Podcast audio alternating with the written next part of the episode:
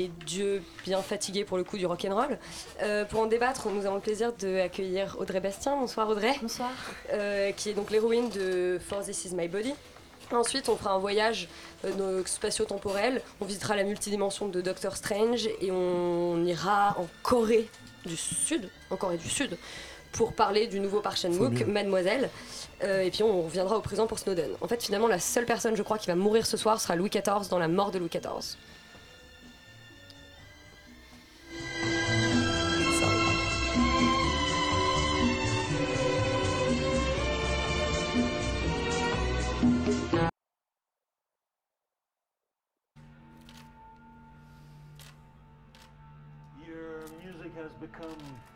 Sadder lately, more melancholic. Is this a conscious move?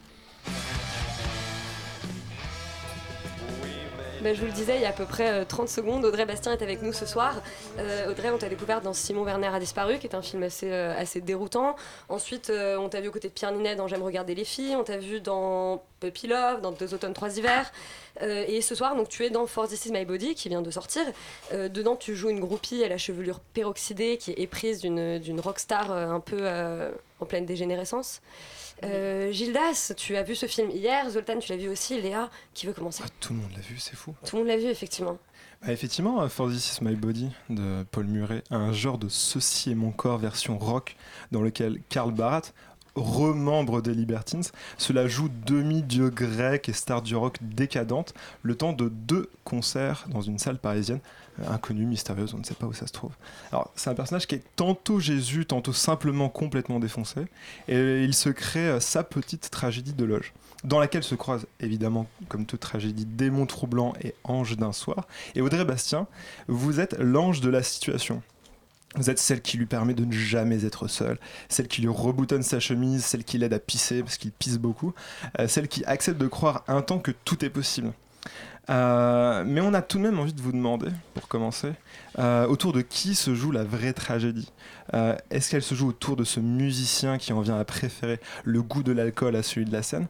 Ou est-ce qu'elle se joue autour de cette jeune fille donc, que vous jouez, qui parvient à rentrer dans l'intimité de son idole? Dites-nous tout. Bah, un peu des deux. Euh, ils se nourrissent l'un et l'autre. Et des fois, on, se demande qui est, qui est l'ange, qui est le diable.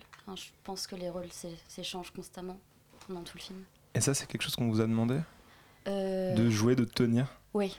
oui. Oui, Parce que pour, pour la réal, la groupie, c'est une petite, euh, une petite diablesse, c'est une petite sorcière aussi. C'est pas que le... Elle n'est pas que passive et victime. C'est justement, c'est l'histoire euh, de, de, cette fille, de, de, cet homme. Il y a un rapport euh, quand même assez sexuel entre les deux, mais en fin de compte, c'est quand même l'histoire d'une fille qui, qui couchera euh, jamais avec le garçon. Il y a, il y a tout ce, jeu de séduction entre, entre elle et, et, la rockstar qui, qui, tient les rênes, justement, de, de ah, cette C'est horrible. Ouais, c'est platonique, quoi, en fait. Ouais, c'est très frustrant. C'est elle qui veut pas, c'est lui qui veut pas. On ah, sait jamais vraiment. Il y a cette tension entre les deux personnes. C'est lui qui peut pas, surtout c'est horrible. oui, c'est elle, elle veut, oui, elle veut. Elle rêve de ça depuis toujours, mais, euh, mais il peut pas.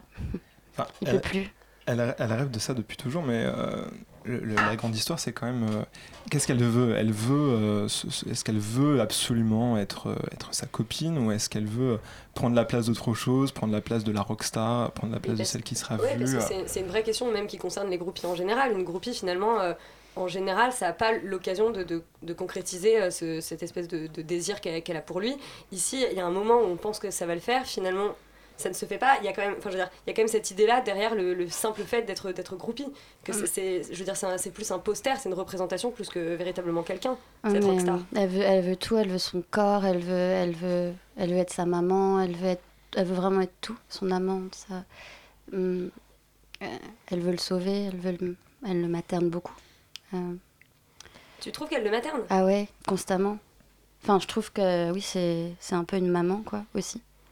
Elle.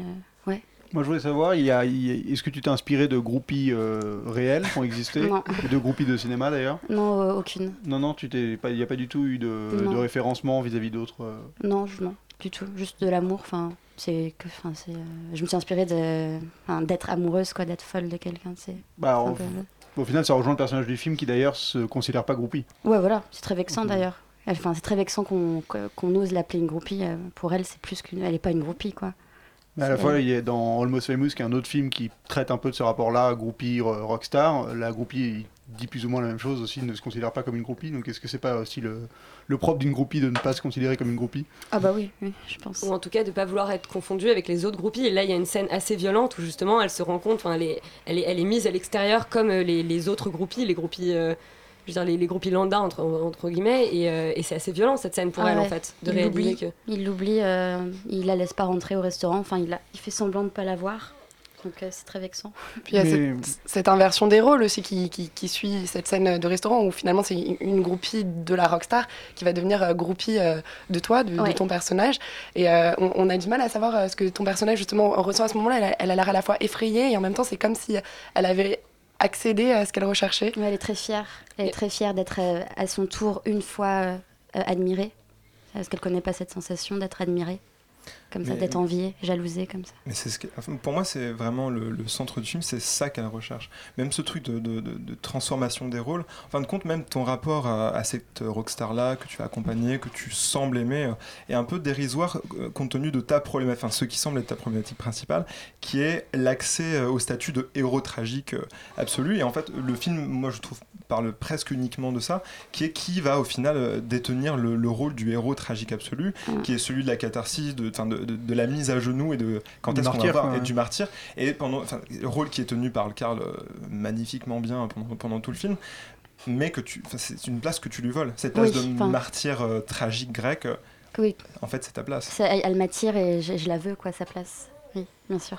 Et d'ailleurs, Ouais. quand tu parles de, de tragédie, il y, a, le- enfin, je veux dire, il y a une- il y a une certaine théâtralité dans le film. Je veux dire, c'est quand même, c'est, on, on sent une construction en trois actes. Est-ce que ça, c'était quelque chose dont tu avais, dont avais conscience euh, non, Non, pas du pas tout. du tout. Non, parce que le scénario, c'était euh, tellement bien écrit et on aurait dit plus un roman. Donc j'avais l'impression de lire un roman. euh, euh, c'est vrai, enfin, j'a- j'avais pas, j'avais pas été aussi loin. On aurait dit un roman d'amour, quoi. D'accord. Mm. Toi, tu, tu as vraiment ressenti le film comme une histoire d'amour? Oui, une dévotion. Une, c'est une, ouais, une grande histoire d'amour, quoi. Euh, Qui se passe en une journée, qui se passe en une journée, parce que finalement, Ouais. c'est l'échappée belle de deux personnages en une journée. Mais comme Ça ça, arrive dans la 24 vie, euh, parfois on reste, il y a plus d'un, y a des fois les histoires elles sont, il y a, il y a plus de temporalité, on reste avec quelqu'un jusqu'à pendant 24 heures et, et puis c'est fini. Là, c'est pareil quoi. Tu, tu peux nous parler de la manière dont, dont Paul Muret, la réalisatrice, vous, vous dirigeait, le rapport que, qu'elle avait à cette histoire euh Oui.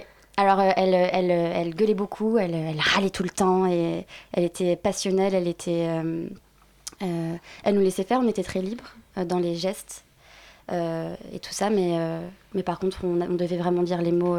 Il n'y avait pas d'improvisation.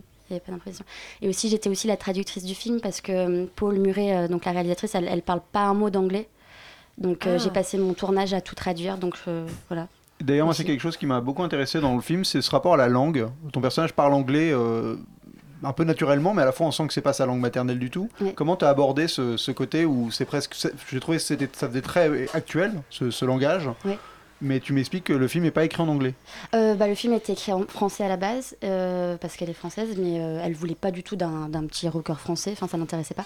Et euh, le rapport à la langue, moi il y a juste un truc que, que je trouvais intéressant, c'est qu'à un moment donné, quand la deuxième groupie me parle, je fais, je, clairement on, entend, on mon accent français, mais, mais clairement elle, elle, elle veut tellement montrer qu'elle fait partie du rocker que- qu'elle commence à lui parler en anglais. C'est assez pathos, mais... euh, C'est comme lui qui baragouine du français, on sait Oui. pas trop quel est son niveau de français. Enfin, c'est- j'ai Oui. trouvé que c'était quelque chose de- d'assez euh, actuel, alors qu'il y a d'autres éléments du film que j'ai trouvé assez, euh, bah, assez, euh, presque anachronique, comme le rapport justement euh, aux fans et, et peut-être même le rapport au, enfin, le manque de digital dans le Oui, film. il n'y a pas de Ah oui. selfie, euh, elle va mettre une pièce pour appeler dans une machine téléphonique, enfin, tout ça, ça, ça paraît quand même... euh, Cette scène est assez absurde avec les, effectivement, avec les groupies qui font signer leur cahier de cours alors qu'aujourd'hui tout le monde, euh, tout le monde fait Ah, un ça, Et le selfie. téléphone au sous-sol aussi. ouais. Ouais, ouais, le Ouais. téléphone au sous-sol. On sait pas c'est très une bien, grande hein. romantique, euh, c'est une poète, euh, elle supporte pas ces, ces, ces plateformes. Donc c'est quelque chose ouais. d'assumé totalement. Ah Il y a ouais, un ouais, côté anachronique euh, Ah qui oui. est présent dans le film. Elle euh. voulait pas. Elle voulait. Du, du coup, on parle et de, euh, et de la langue et de l'anachronisme. Et qu'on- Est-ce qu'on parle de la scène de, de Fanny Ardant ou est-ce qu'on laisse passer ça comme ça? Non, mais je, je trouve que moi, Fanny scène, Ardant euh, qui est, qui est créditée The Woman hein, quand même dans le Oui, générique Alors moi je pensais qu'elle jouait son propre rôle tellement, tellement elle est Fanny Ardant. Mais Fanny Ardant, c'est The Woman absolue. Je dois y aller. ça. Non, mais c'est vrai que cette scène-là est un peu, est, je trouve assez représentative de ce qui se passe dans le film, qui est euh, un travail sur la langue quand même française assez, assez délicat délicate, un peu surjouée. Cette scène-là est un peu surréaliste et ça, ça va avec beaucoup de, de, de ce que, de ton parler à toi français aussi en, en tant que comédien. Ouais, mais je sais pas si vous avez remarqué, mais ce qu'elle dit, Fanny Ardant, c'est, euh, c'est, elle l'avait dit il y a 20 ans dans un film, les mêmes, les mêmes dialogues dans La femme d'à côté, de François Truffaut. Euh, c'est ça? De François Truffaut? Ouais. Oui. Euh, Et elle ouais. disait, Oui. elle disait ça de par Dieu. Elle disait ça, elle disait euh, les, les chansons, elles peuvent pas être bêtes euh, du moment qu'elles disent la vérité. euh, c'est, c'est- ça ne peut qu'être beau. Et donc c'était un peu un hommage à Truffaut. Voilà. Et aussi, euh, euh, oui, en fait, Fanny Ardant, pour moi, c'est vraiment Paul, la réalisatrice. C'est les Mm. mêmes femmes. C'est vraiment euh, Paul, elle, elle parle comme elle. Paul, elle- Mais est- est-ce que c'est pas un peu toi plus tard aussi? Est-ce que, est-ce que le, en fait, est-ce que Karl fait pas, enfin, moi j'ai le sentiment que Karl fait un peu le lien entre deux générations d'actrices, comme, enfin, de comédiennes comme ça, un peu de culture française, Mhm. mais peut-être. Ah, j'y aurais erreur de pas pensé. C'est vrai? Ouais. C'est un peu toi plus tard, Fanny Ardant. On te le souhaite. Ouais. Ah oui, moi, dans... ah non, mais non, je, parlais- je pensais de la groupe plus tard. euh, Ah, c'est non, pour ça que j'ai- ah non. non, à moi plus tard. Ouh là là, oui, bah, je sais pas. Non, on brise le quatrième mur assez souvent ici. On casse tout ici, on brise Ouh là tout. là. Ouais. Tu as une dernière question peut-être, euh, Gildas? Dernière question, peut-être pas, mais est-ce qu'on peut dire que le film sortait aujourd'hui euh, Oui, et qu'il Et est visible dans, dans deux salles à Paris, donc le, à l'UGC euh, Cinécité des Halles et au Centre des Arts. C'est ça. Donc on vous invite à aller le voir euh, assez rapidement. Pour Il y a vivre pas un- de films rock français Ouais. déjà. Donc, euh, Puis c'est un, un beau film de, de musique aussi, parce qu'il y a des moments musicaux Mm. qui sont longs, mais qu'on apprécie énormément. Enfin, bah, c'est vraiment. sont euh, salvateurs d'ailleurs. Enfin, s'ils sont pas là, c'est vrai Ouais, que. c'est c'est vraiment des moments où euh, les, les paroles aussi des chansons vont vraiment apporter beaucoup de sens au film, où on comprend beaucoup plus de choses en fait. dans J'ai trouvé que dans la, la dernière partie du concert, on comprenait à travers certaines chansons beaucoup de, de déroulement du film, beaucoup de dialogues. La chanson sur euh, Peroxida. Lui finalement est un personnage qui s'exprime seulement euh, dans ces, ces moments musicaux. Dans Le musique, reste du temps, il baragouine, on comprend pas où il veut en venir. Et effectivement, c'est les seuls moments où son personnage à lui euh, Et sincère. ouais, arrive à s'e- arrive à s'exprimer. Non, vraiment, euh, voilà, allez le voir et surtout euh, dépêchez-vous parce que c'est c'est rare de voir des, des petits films français comme ça euh, qui sortent dans deux salles et qui valent le coup. Donc euh, ce serait un peu dommage quand même de, de passer à côté. Merci. Merci Audrey. Merci Audrey. Merci. On enchaîne avec le Réparer des vivants de Catel qui les verrait.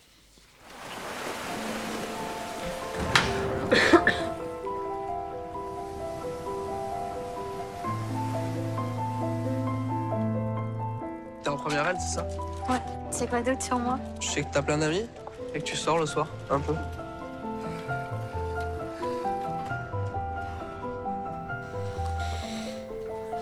Voilà, c'était la bande-annonce de euh, Réparer les vivants de Catel qui les verrait, qui est donc adapté d'un roman.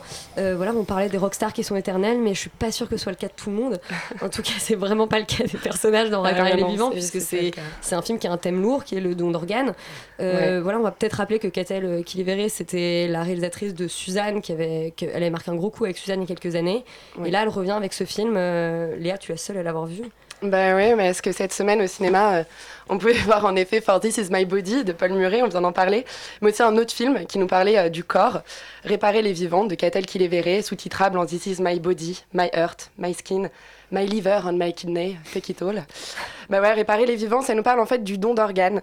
C'est une adaptation, comme tu l'as dit Elisabeth, du roman de Maëlys de Kerangal. Et le film de Catel qui les verrait raconte l'histoire de Simon, un jeune garçon de 17 ans qui, à la suite d'un accident de voiture, se trouve en état de mort cérébrale. Alors qu'est-ce que c'est que la mort cérébrale? Eh bien ce n'est pas seulement l'état dans lequel on se trouve euh, devant Brise de Nice 3, qui est toujours à l'affiche, donc prudence, mais en effet c'est quand tout- tout continue de fonctionner, à part le cerveau. Simon dans le film est donc maintenu en vie grâce à des machines et ses parents sont alors confrontés au choix de faire don des organes de leur enfant. Mais le film nous présente également Claire, interprétée par Anne Dorval, une femme de 40 ans qui souffre, elle, d'insuffisance cardiaque et attend une greffe. Le film va donc suivre les destins croisés de ces deux personnages au cours de cette greffe, de l'accident de Simon à la transplantation de Claire. La caméra suit donc tous les détails du parcours de l'organe d'un corps à l'autre. Elle arpente les couloirs de l'hôpital, elle va jusqu'au bloc opératoire où elle nous montre le cœur battant encore dans la cage thoracique de l'enfant. Oui, qu'a-t-elle qu'il est verré d'en réparer les vivants donne tout à voir. Mais malheureusement, à l'inverse de Simon, elle, elle, elle ne donne pas tout. Hein, on reste focalisé vraiment sur le corps et euh, j'ai trouvé qu'on oublie complètement l'esprit. Hein, pour ne pas faire dans le didactique, la réalisatrice nous abreuve de détails corporels superflus. Un suçon dans le cou d'une infirmière qui fantasme dans les ascenseurs en mode Grey's Anatomy. Un baiser entre Anne Dorval et Alice Taglioni. Une course à vélo dans les rues du Havre. C'est des sortes d'ellipses qui se voudraient être des respirations pour s'échapper un instant du sujet assez grave du film, mais qui fonctionnent en fait bien moins bien que les, que les machines qui maintiennent Simon en vie. Déjà parce que on n'oublie jamais vraiment la gravité de l'action principale, mais surtout parce que ces moments sont là pour remplir, pour combler ce qu'il manque au film et qui nous aurait vraiment intéressé, le psychologique. Hein, pourquoi Emmanuel Seigné et Colchen euh, vont décider de donner les organes de leur enfant? Pourquoi Anne Dorval, au début réticente, décide finalement de s'inscrire euh, sur la liste des demandeurs d'organes? Alors certes, se faire rouler des pelles par Alice Taglioni peut motiver à vouloir rester en vie, mais euh, on attendait quand même plus que ça. hein. On aurait aimé être nous aussi submergés par cette vague immense, astucieusement utilisée par Catel qui les verrait comme une métaphore de l'accident. On aurait aimé verser notre petite larme salée dans cet océan d'embrassades et d'annonces aux joues humides, et pas seulement passer 1h43 à regarder chialer les vivants. hein. On aurait aimé sortir de ce silence de la mer, sortir de ces non-dits remuants, briser la glace avec ces personnages pour euh, discuter justement avec eux de ces situations où il est trop tard pour réparer, où il faut faire un choix, et pour ça le mieux c'est d'en parler, pas seulement au cinéma, mais aussi entre nous, tant qu'on est vivant. Bah écoute, on aurait aimé réparer le vivant le jour de la fête des morts, mais visiblement c'est un gros gâchis. Euh, on va tout de suite écouter What a Waste des Libertines.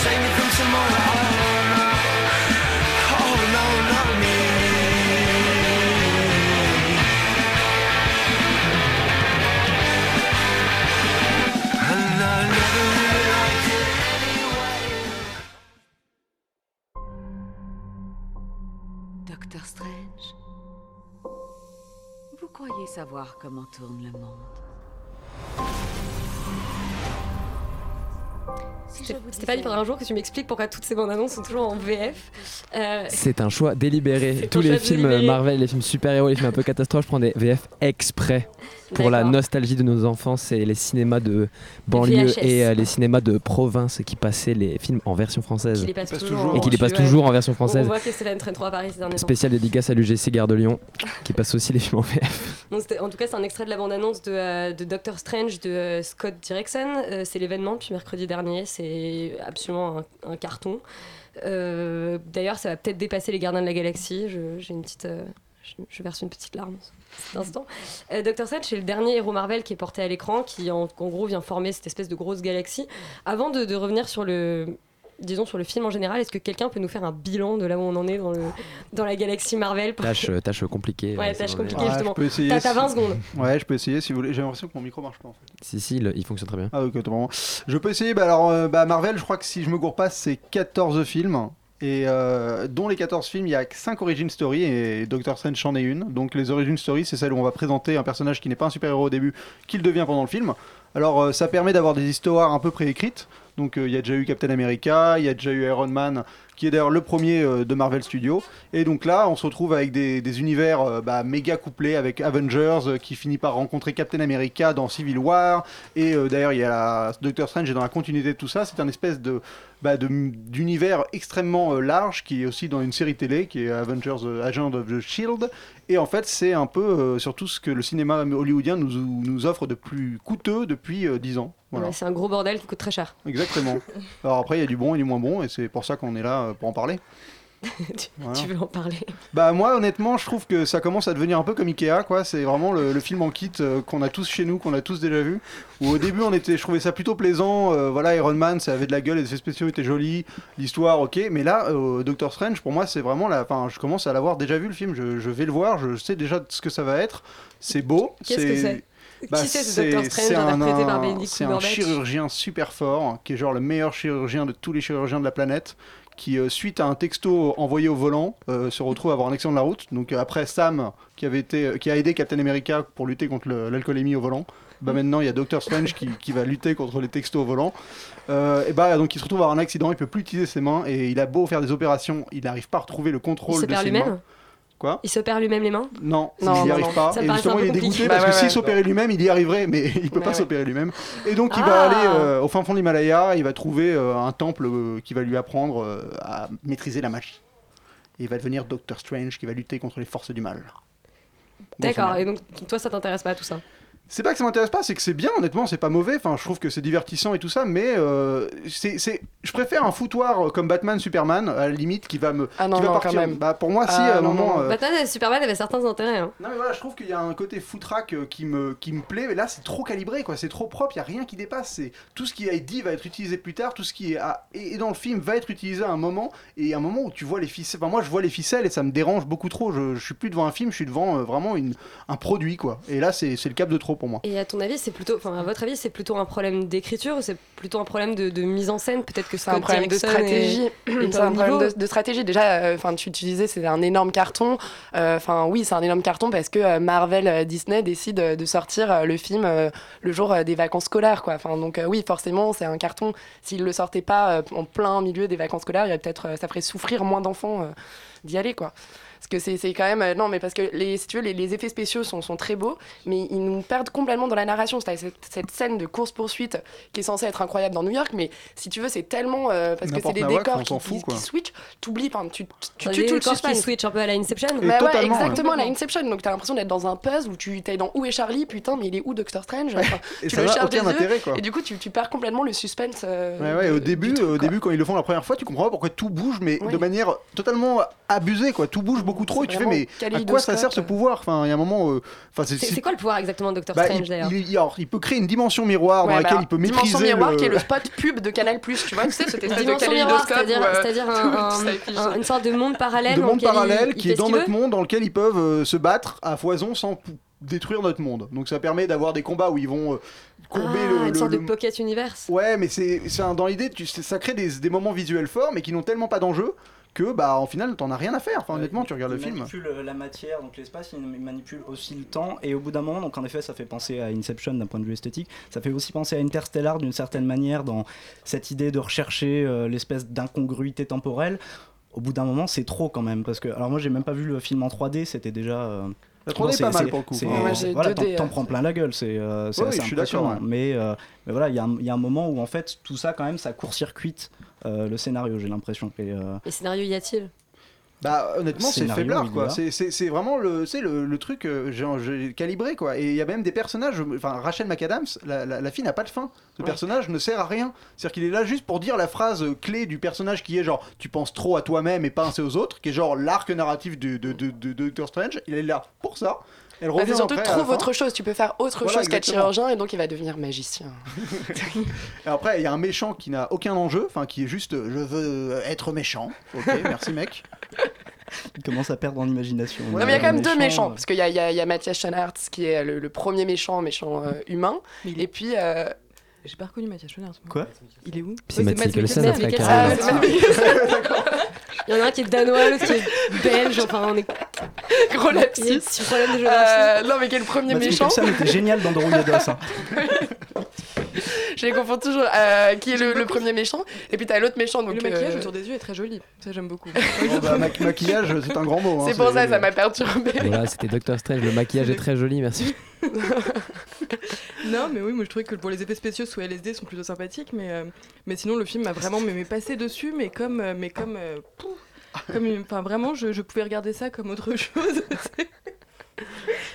enfin c'était, enfin non, non, en fait, c'est absolument ça, catastrophique. Est-ce que ça Ouais, pose la question de l'avenir de, de, Non, de mais le, film, le film pose une très belle question parce que quand même tout le sujet du film c'est questionner votre perception de la réalité. mais Et donc tu sors du film et tu dis est-ce que je suis passé à côté tu vois, t'es- t'es- t'es là. Et je pense que c'est vraiment une excuse. Ils se sont dit on va mettre cette phrase en plein milieu, on va la mettre en énorme dans la bande-annonce, comme ça les mecs ils vont sortir en disant c'était un film pourri, ils vont se dire ah mais on m'avait prévenu, faut que je me questionne, tu vois. C'est... Est-ce que t'es passé à côté de la référence christique qui est quand même assez incroyable quand il rencontre Da- Da- Dar- Darum- Daruman, sais plus, Damuran, C'est comment il s'appelle Ah, Domorano, Ouais, le, enfin, le- le gros, la tête, la, la grosse tête, quoi. La- la grosse Voilà. tête.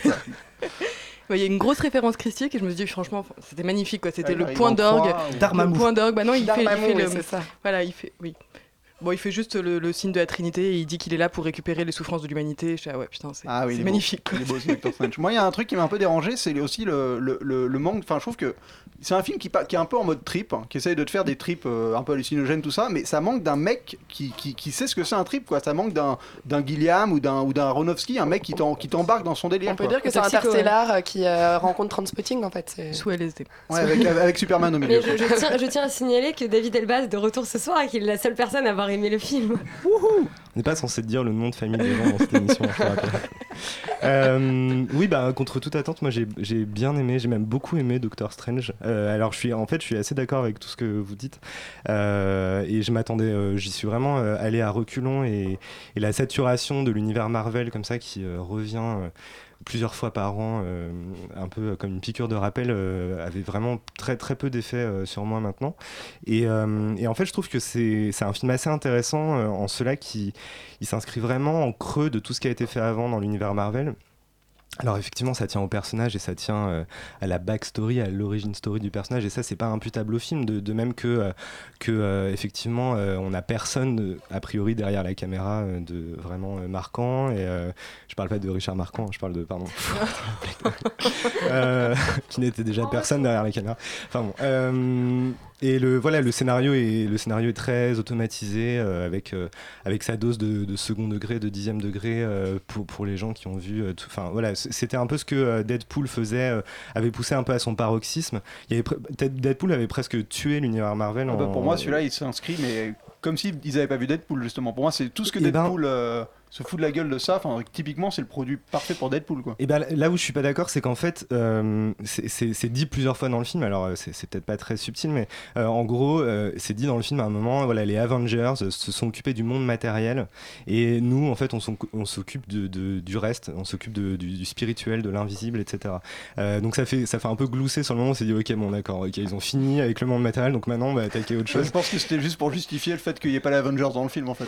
Ouais, mais je trouve que ça a du sens quand même. C'est-à-dire que, euh, par exemple, euh, je me souviens de, de la scène d'Avengers qui détruisait complètement euh, New York. Euh, là, euh, on a une scène finale qui se passe à Shanghai, il me semble, ou à Hong Hong Kong. Euh, voilà, autant pour moi. Euh, c'est une scène de reconstruction, c'est-à-dire c'est une scène qui se, qui se fait à rebours. On arrive, euh, le théâtre des opérations euh, est déjà passé. Enfin, on n'a pas eu de scène de bataille. C'est n'a vrai que rien c'est- pas mal, ouais, Et euh, la, la- la ville est complètement détruite et en fait on va manipuler le temps pour la reconstruire. De la même manière qu'effectivement c'est vrai que toutes ces images là on en est un peu euh, voilà on, on- les a vues et revues. Euh, Le, film pioche dans, autant dans Inception que les scènes d'entraînement ressemblent beaucoup à Matrix par exemple. Euh, et puis ces scènes de reconfiguration urbaine, euh, on, enfin voilà on les, a vues plein de fois dans Dark City des trucs comme ça où effectivement on voit une ville qui se remodèle et tout. Je trouve que c'est très très beau dans le film, c'est très bien fait. Enfin je trouve que c'est c'est assez euh, c'est très harmonieux il y a beaucoup d'idées. Euh, même si on sent que c'est vraiment une compile d'idées qui sont repiquées partout mais je trouve que c'est une bonne compile.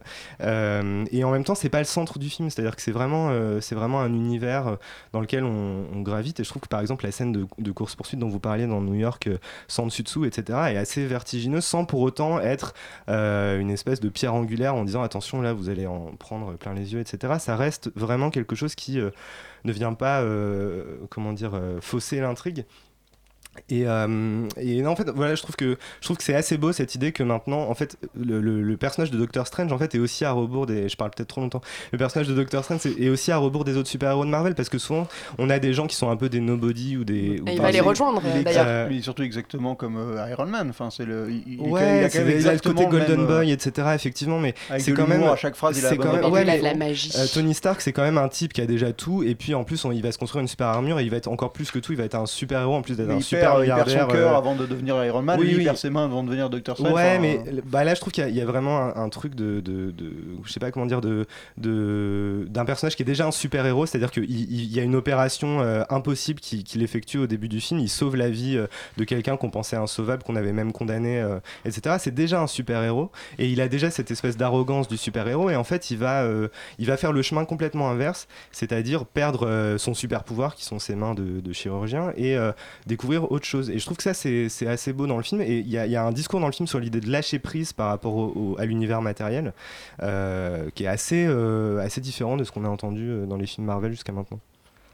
J'ai juste rajouté, je, trouve que c'est intéressant ce que tu dis quand même au final, enfin, tu me fais voir le film d'une autre manière, mais il y a une autre chose quand même qui m'a aussi quand même beaucoup perturbée dans ce film, c'est le sexisme, qui est quand même hyper violent. Enfin, je pensais qu'on était arrivé quand même en 2016 à un moment où, même si voilà, on est dans un, dans un univers de super-héros, et donc ok, je peux entendre que voilà, c'est- ça reste très masculin, etc., etc., mais c'est quand même hyper violent la manière dont est traité le seul personnage féminin du film. Enfin, c'est vraiment la potiche. C'est qui le seul Bah non, personnage t'as- t'as l'ancien aussi. Swinton. Oui, Ouais. c'est vrai, pardon. Qui à la base dans Mais, le euh, comic ça- c'est un quelqu'un d'asiatique d'ailleurs, qui a pas eu le droit de. enfin, le- Ah bah ça c'est encore une autre polémique.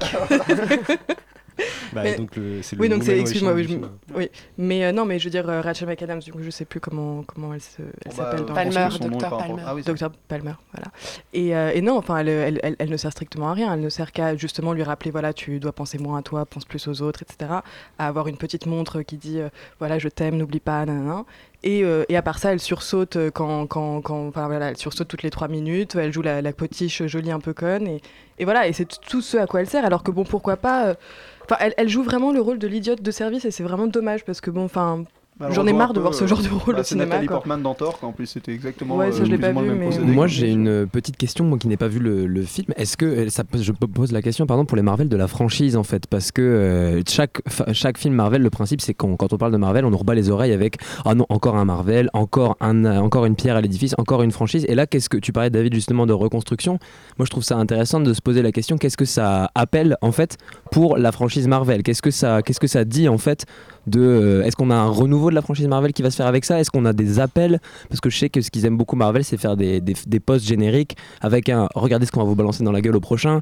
Et qu'est-ce que là ça qu'est-ce que là ça veut dire Doctor Strange pour les Marvel? Qu'est-ce que c'est? Est-ce que a c'est une pause? Est-ce que c'est Bah, je pense que Il y a, c'est il y a c'est- un post générique déjà. Il y en a deux, il y en a Je peux deux. le dire. Il y en a Ah, deux. bah, je suis parti moi aussi, je suis partie avant le deuxième, mais je Non, l'ai vu dans vu les les deux, moi. critiques. Euh, non, je pense que ça s'inscrit quand même dans une espèce de calendrier assez cohérent qui est de euh, voilà de, de- d'éculer tous les personnages possibles et imaginables de la mythologie euh, Marvel, de les rebooter aussitôt qu'on a un peu fait le tour ou que ou qu'il y a une génération qui se passe entre guillemets. Surtout de les réunir à un moment. ouais. Mais ce qui est, ce qui est intéressant, je trouve, y a- y a- dans ce que tu dis, c'est- que finalement, cette espèce de, de côté cyclique de, de Marvel, ou en tout cas, c'est- vraiment en train de devenir une espèce de monstre à la base. C'était quand même des BD, enfin, c'est des comics, même si c'est vraiment une légende du comics. Mais euh, c'est dans le- le- l'espèce de pré, enfin, comment dire, le logo, la manière dont le logo Oui. Marvel apparaît. Au départ, enfin, il y a même à l'époque de Sam Raimi, etc., on avait euh, des pages de, de comics qui devenaient animées en fait euh, quand euh, on voyait le logo Marvel apparaître. Là maintenant, on a des images des films qui se Euh, synthétisent et qui, on a euh, écrit Marvel Studio nouveau, parce euh, que maintenant mm. c'est devenu euh, ce- cette espèce d'empire qu'on connaît.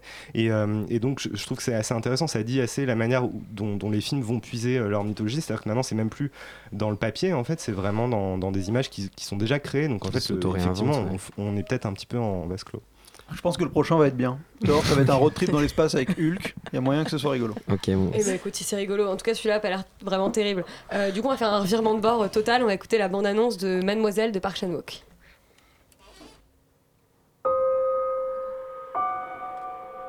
玉子ですよろしくお願いいたしますお嬢様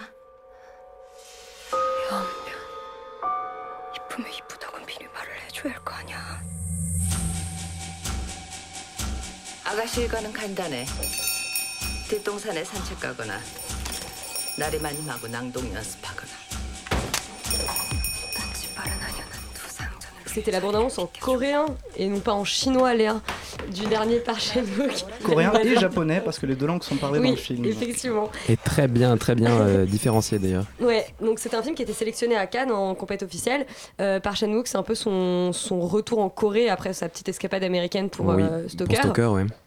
Euh, et c'est l'histoire donc de Suki, une, une servante coréenne euh, dans les années 30 à l'époque où en fait la Corée est- a été colonisée par le Japon et elle entre au service d'une d'une japonaise euh, d'une femme riche et japonaise Euh, voilà c'est présenté en fait, on a l'impression quand on, On voit appelle les, les Mademoiselle affiches du coup. ok.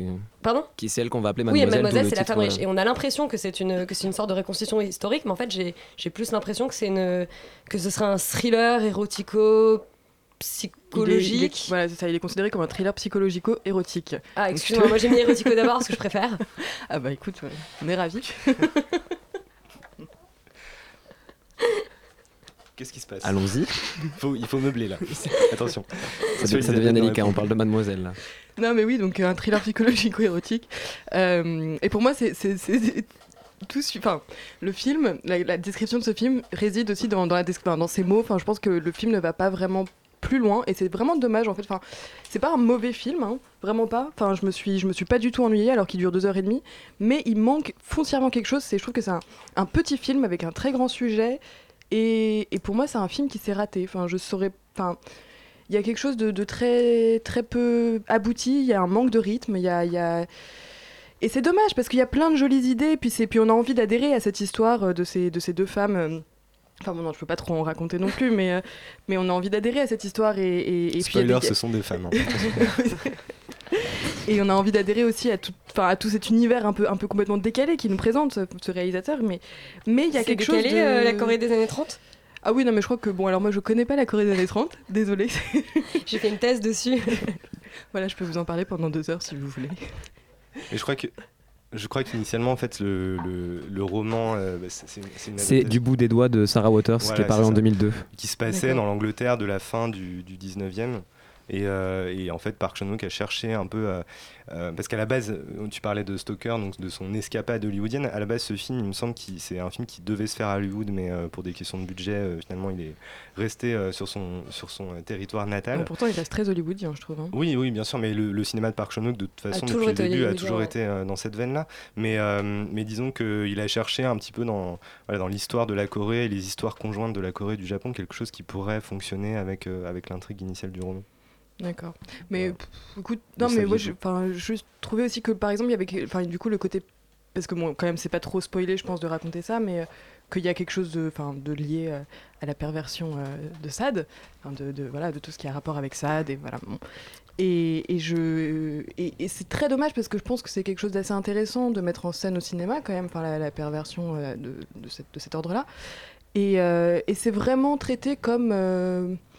Enfin, c'est un peu dur ce que je veux dire, mais limite comme une publicité pour euh, la perversion sadienne. Enfin, enfin, tu vois, Ah, quelque chose de très. Enfin, j'ai trouvé ça vraiment très Alors édulcoré et moi très facile et c'est très. euh, c'est là où je vais rentrer en c'est là où je vais Ouais, rentrer euh, en discussion et que je vais même aller à l'encontre de ce que tu es en train de dire parce que là où tu parlais du sexisme dans Doctor Strange j'ai trouvé au contraire que au-delà de tout ce qu'on au-delà de tout ce qu'on peut dire de, de ce film que moi j'ai trouvé très bon que j'ai trouvé euh, rythmiquement bien construit. Je trouve que c'est un, un faire valoir de l'image de la femme que je trouve euh, euh, très bien. Ju- justement sur cette perception de la pornographie sadienne et de la perversité sadienne sans sans en trop révéler euh, la fin. Il y a une scène qui est magnifique dans la bibliothèque où les Ouais. deux femmes s'emparent de la bibliothèque pour en faire quelque chose et je trouve que, je trouve que ce moment-là est juste magnifique.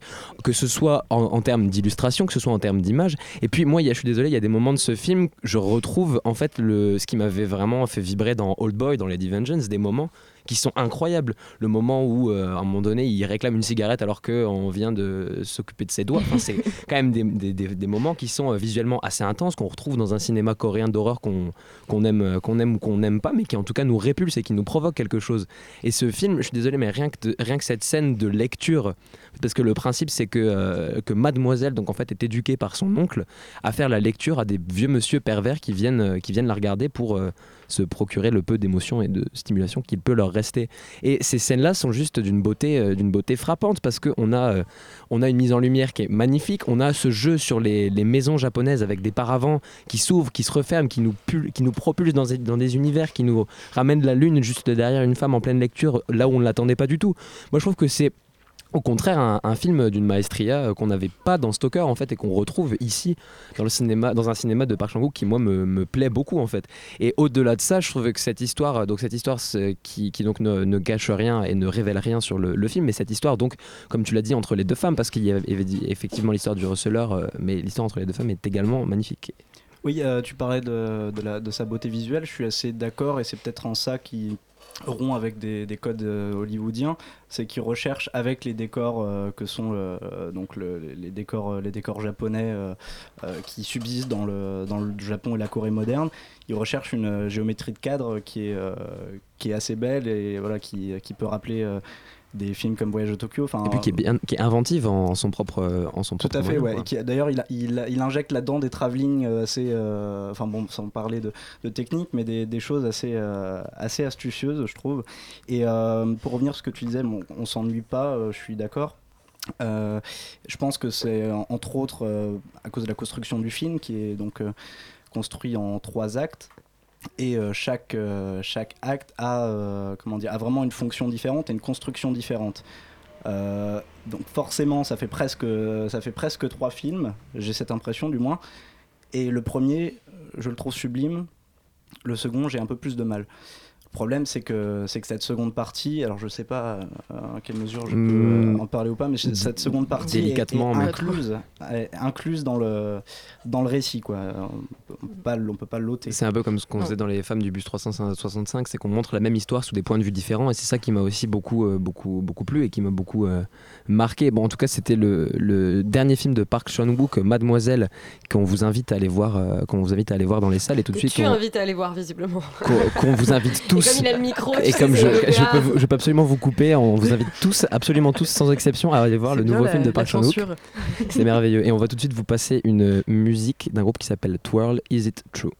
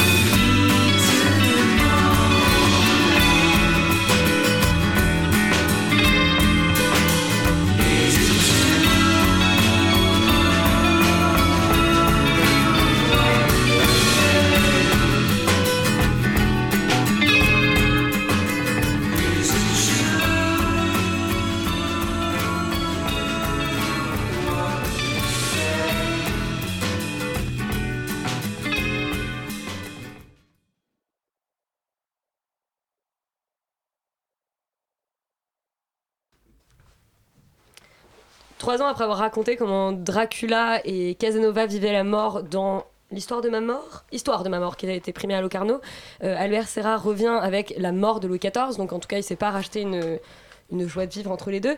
Euh, je- en fait, je voulais savoir, ça fait quoi de vivre euh, l'agonie de quelqu'un pendant deux heures euh, sur un grand écran? C'est exactement ça. C'est vraiment, tu vis l'agonie de Louis XIV, donc. Qui est joué par Jean-Pierre Léo. Qui est joué par Jean-Pierre Léo, qui est joué magistralement par Jean-Pierre Léo.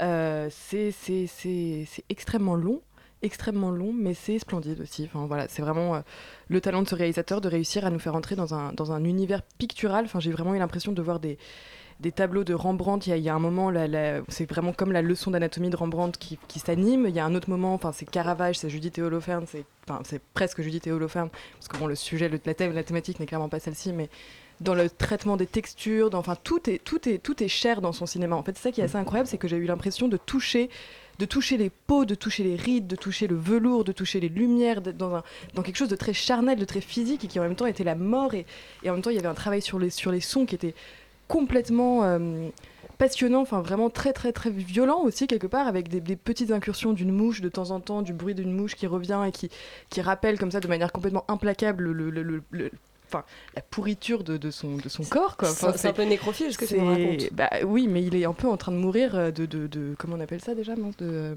C'est pas la goutte, il est, il est- il est victime de la gangrène, mais La gangrène, voilà, c'est- ça, il, bah, il- il a un pourrit peu une petit forme à de petit, goutte en fait. C'est- Mais j'ai pas Cette maladie qu'on a avec euh, une alimentation euh, déséquilibrée euh, à Ouais. l'époque, il me semble que c'était la goutte. Je qui, pas qui a provoqué la gangrène du coup parce qui a que c'est provoqué une trop- gangrène, ouais. parce que ça j'ai beaucoup aimé quand même la, la phrase Ouais. de fin où il dit la prochaine fois on fera mieux Oui. et quand même t'as en tête bah ouais la prochaine fois tu lui couperas la tête donc ça va Ce sera sympa, ouais. non parce que Louis XVI s'est fait enfin bon, voilà Par rapport à l'histoire de la Révolution française, tout ça, tout ça, la Bastille, bon. Sais pas si vous êtes au courant, mais, je, ne peux pas, euh, je, je sais pas quoi en dire de ce film d'autre que ce que tu viens de dire, euh, que ce que tu viens de dire, Sophie. C'est vrai que moi j'ai été marqué euh, en projection par la, lenteur en fait des films d'Albert Serra. Moi j'avais j'avais vu au Centre Pompidou le triptyque qu'il avait fait les trois petits cochons où il présentait Goethe, Hitler et, et Fassbinder qui lisaient leurs propres textes. Un film de 101 heures qui a été présenté au Centre Pompidou pendant, euh, pendant, euh, pendant 3, ou 4 jours. Et euh, c'est quelqu'un, en fait, Albert Serra, qui, qui, m'intéresse, moi, dans ce va, ce qui va aller chercher très loin dans ses plans, en fait.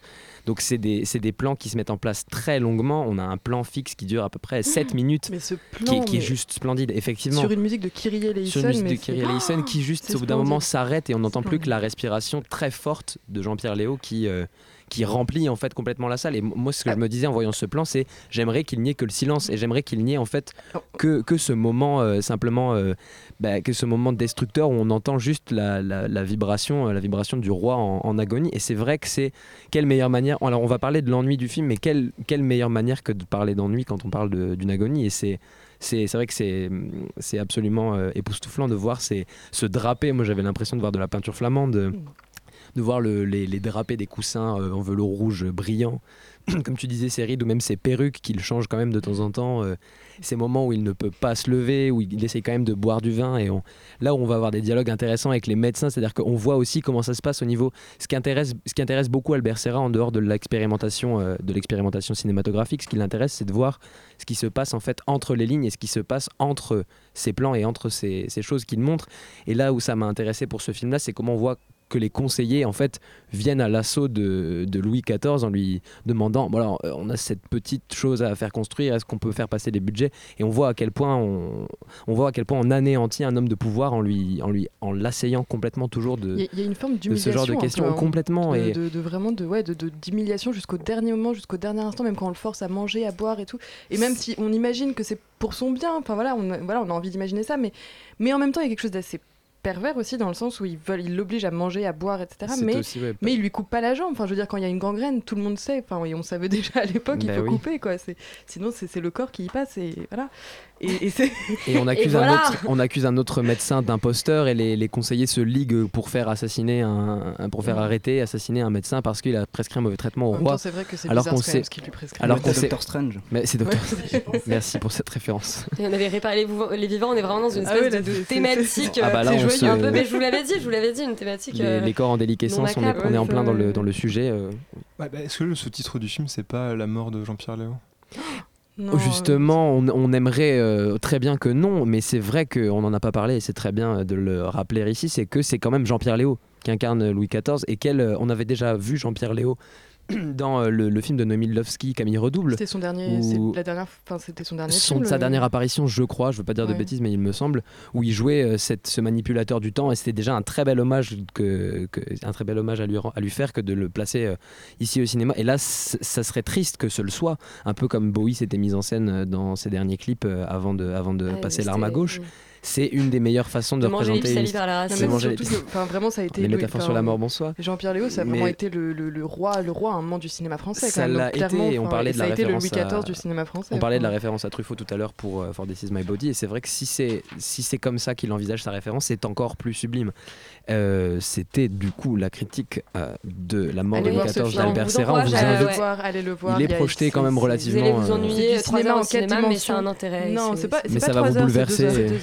et- c'est du cinéma en quatre dimensions, on ressent les choses. Et c'est des plans d'une beauté absolument folle. On...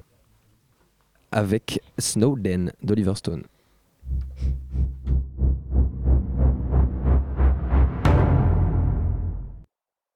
Best I can tell, you've been walking around with two broken legs for weeks. When do I go back? You ever again land on those legs of yours, those bones will turn to Bon, powder. je sais pas si j'ai besoin de, de représenter euh, Snowden, euh, le, le cyber-justicier slash euh, traître de la. NSA et de la CIA. Je pense pas que j'ai besoin de le représenter. Euh, non, ce qui est intéressant, c'est qu'il avait déjà, il avait déjà eu un documentaire sur lui euh, qui était de Laura Poitras, euh, Citizen 4. Et là, ce coup-ci, c'est un biopic, et c'est pas un biopic signé par n'importe qui, puisque c'est un biopic qui est signé par Oliver Stone, à qui on doit, euh, et oui, à qui on doit euh, JFK, Nixon, euh, W, l'improbable président, enfin, et à qui on doit d'ailleurs un documentaire euh, qui s'appelle Une autre histoire de l'Amérique. Donc c'est déjà, c'est un réalisateur qui a une, disons, qui a, qui a un vrai regard sur l'histoire des États-Unis. Après, ça l'a pas empêché de faire des navets comme euh, World Trade Center. Enfin, c'est pas n'importe qui qui est derrière ce biopic. Et pourtant, je t'ai vu, je t'ai vu hausser les sourcils, euh, Sophie. ça, ça m'é- ça m'étonne un peu. Est-ce que, est-ce que ça, est-ce que ça vaut le détour? Est-ce que ça rajoute quelque chose sur Citizen 4 Est-ce que, est-ce, que Joseph Gordon-Levitt en, en Snowden, c'est un, un intérêt? Est-ce que Est-ce que alors Je t'ai posé trop de questions. Euh, Est-ce que ça rajoute quelque chose à Citizen 4 Euh, Pas vraiment. Euh, disons que c'est ce qui est intéressant, c'est de voir ce que, ce que, ce que la fiction arrive ou n'arrive pas justement à faire d'un type comme Edward Snowden qui est, qui est adramaturgique, si ce n'est son histoire, je veux dire lui en tant que personne. Surtout derrière la caméra d'un mec comme Oliver Stone qui a toujours, euh, comment dire, euh, à la fois c'est toujours euh, at- attaché à portraiturer un petit peu des, personnages marquants et, euh, comme tu le disais, euh, inscrit de manière très très profonde dans les problématiques politiques de son pays et plutôt à gauche, euh, même euh, très très à gauche. Et, et- et là, il prend un personnage qui est plutôt de droite, qui va, euh, qui va plutôt, euh, euh, par rapport à ce à quoi il va être confronté, être plus, enfin, finir en tout cas plutôt, de, de- plutôt à gauche, mais, mais les, les choses se posent pas vraiment comme ça. Non, le, le problème, c'est que. Comment dire Il faudra en parler. euh, il faudra en parler une heure de ce film. C'est, enfin même si moi, bon, pour, le- émission pour le dire très clair, le- très clairement, le- enfin moi je trouve, j'ai pas du tout aimé le film. Euh, je trouve qu'en fait, il, il- mais en même temps, dans ce qu'il rate, il est assez intéressant. Enfin voilà, c'est-à-dire que. je, moi, je trouve que ça, justement, ça, il invite totalement à aller voir Citizen 4 pour moi. Il a réussi à faire de la vulgarisation et, et du divertissement sur un sujet qui est, qui est hyper important. Enfin, je pense que c'est important d'aller d'aller se renseigner sur ce que Snowden a dénoncé et d'être au courant de, de- de tout ce qui s'est passé. Et je trouve que ce film arrive à, quand tu le vois, c'est vraiment un film divertissant. Ça raconte l'histoire d'un mec, l'histoire d'un couple, l'histoire, euh, l'histoire de voilà, du, c'est un biopic assez humain, proche de proche de l'homme, qui est pas hyper intéressant. Je suis d'accord avec toi. Et tu as envie d'en savoir plus après du film, tu as envie de te dire putain, j'ai envie d'approfondir le sujet parce que ça a été vulgarisé. Et je pense c'est que une- c'est une 4 entrée en coup. Ouais, c'est un film divertissant sur un sujet qui est quand même assez compliqué et profond. Dis- disons que sur la question de la vulgarisation, ce qui est intéressant, c'est qu'en fait, euh, il y a un, un type euh, qui est à la télé aux États-Unis qui s'appelle John Oliver, que peut-être certains connaissent, euh, qui fait une espèce d'émission d'infotainment d'infotainment, euh, euh, assez regardée, très très drôle, et qui avait fait, qui pour moi en fait est un peu la, la synthèse de ces deux films. Et en fait, ce qu'a fait John Oliver et ce que n'arrive pas à faire Oliver Stone, c'est-à-dire de la vraie vulgarisation, c'est-à-dire qu'il est allé voir Edward Snowden euh, en- à Moscou et lui a dit, euh, voilà, en gros, euh, il a fait un micro-trottoir avant pour demander aux gens sur Times Square euh, est-ce qu'ils connaissaient euh, Edward Snowden, alors que quelques mois plus tôt, il y avait ces, ces- ces portraits en énorme sur tous ces écrans. Euh, et les gens ne savaient absolument pas qui était Edward Snowden. L'associer vaguement à, Wikileaks pour les plus proches de, la vérité. Euh, et en fait, il avait fait cette émission euh, un petit peu avant le 1er juin 2015, au moment où le Patriot Act allait être revoté et où, euh, dans l'in- dans l'indifférence générale. En fait, il allait voir Snowden pour lui dire voilà, vous, avez quand même euh, pris des risques énormes, euh, ça a fait euh, les gros titres pendant très très longtemps, c'était pas une histoire de trois jours. Euh, et euh, enfin, il dit ça vraiment sur le ton de l'humour parce que c'est John Oliver et qu'il est très fort. Et pour, pour autant, les gens ne vous connaissent pas aux États-Unis, vous n'avez pas réussi à les impliquer dans. Il y a un problème de communication. Et en fait, en gros, John Oliver explique, euh, explique euh, que ça touche beaucoup plus les gens si on leur pose la question de savoir si les photos de bits qu'ils envoient, euh, quand ils prennent leurs bits en photo et qu'ils l'envoient à quelqu'un sur, sur, par SMS, par mail, etc., est-ce que le gouvernement les récupère ou pas? Et en fait, il soumet le cas à Snowden, enfin, logiciel par logiciel, est-ce que là on peut voir ma bite ou pas? Et, et le- et Snowden répond de manière vraiment très pragmatique. Et les gens sont absolument terrifiés par l'idée que le Ouais. gouvernement récupère le- le- les photos de leurs parties intimes et sont beaucoup plus concernés en fait par ce, par ce biais-là, par ce truchement-là. Euh, et, et- et là, pour moi, euh, Stone rate un peu le, le coche parce que finalement, il fait un peu la, la timeline Facebook de- d'un d'un type dont on savait pas grand-chose. Et, euh, Mais j'ai, j'ai une question, c'est que vous dites tous les deux que c'est une histoire qui n'est pas du tout, enfin que en fait c'est pas très narratif ce qui lui est arrivé. En gros, enfin c'est pas très dra- dramaturgique.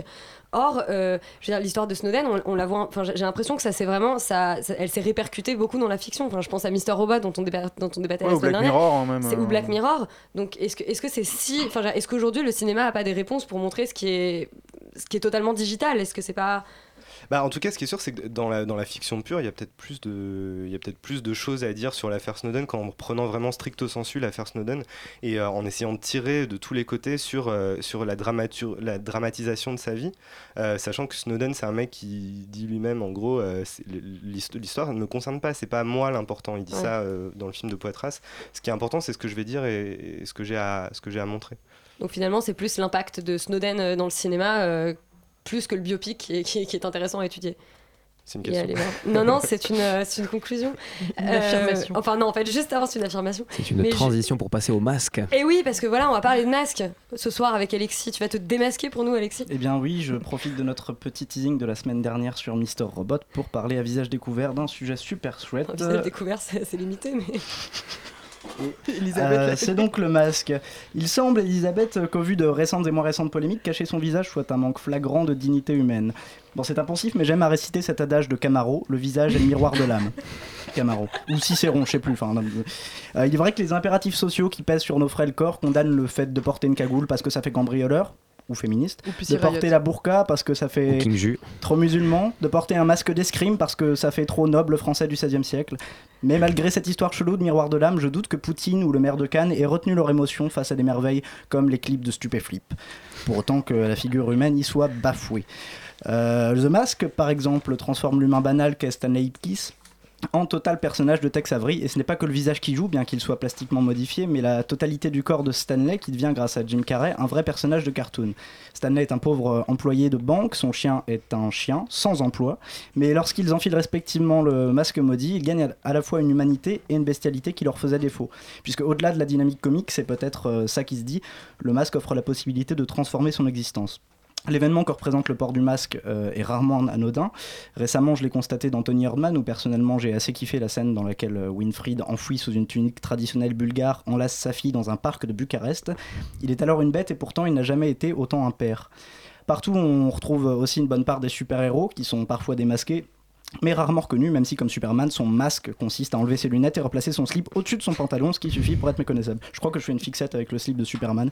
Euh, D'ailleurs, Mea Culpa, son dernier costume, en fait, a supprimé le slip. C'est tragique, tragique. Bref. C'était devenu Euh, indécent. Absolument. Ils ont compris que, que ça faisait pas sens. Euh, mais euh, donc le basculement de la personnalité civile à la personnalité héroïque pose la question éthique de l'identité. Euh, si porter un masque défini est un choix, on choisit l'image qu'il renvoie de notre miroir de l'âme. Donc partiellement, on devient cette nouvelle image. Euh, il est enfin difficile de passer à côté des slasher movies. Euh, par exemple, Rob Zombie en 2007 a sorti un remake de l'Halloween de Carpenter qui creuse le rapport entre la psychopathie de Michael Myers et ses masques qu'il fabrique lui-même.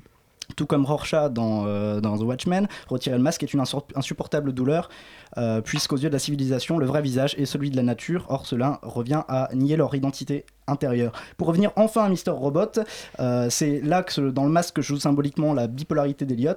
Et en admettant que tous nos auditeurs soient prêts à tout juste découvrir la saison 2 de manière tout à fait légale sur France 2 en VF, of course, eh bien prêtez une attention toute particulière à l'introduction de l'épisode 4, qui est une sorte de backstage exceptionnel à tous les ports de masque au cinéma. Merci. Eh bien, merci beaucoup, Alexis. Euh, c'est la fin d'Extérieur News cette semaine et on va tout de suite passer à Tout foutre on air. Bonsoir, tout foutre en air. Bonsoir à tous. Euh, ce soir, nous recevons Dick Hanegard dans, dans Tout Foutre en Air et il sera en live en fin d'émission. Merci beaucoup. Bonne Restez soirée à tous. On vous embrasse et on vous retrouve la semaine prochaine à 20h, même heure, même antenne. Bisous, bisous.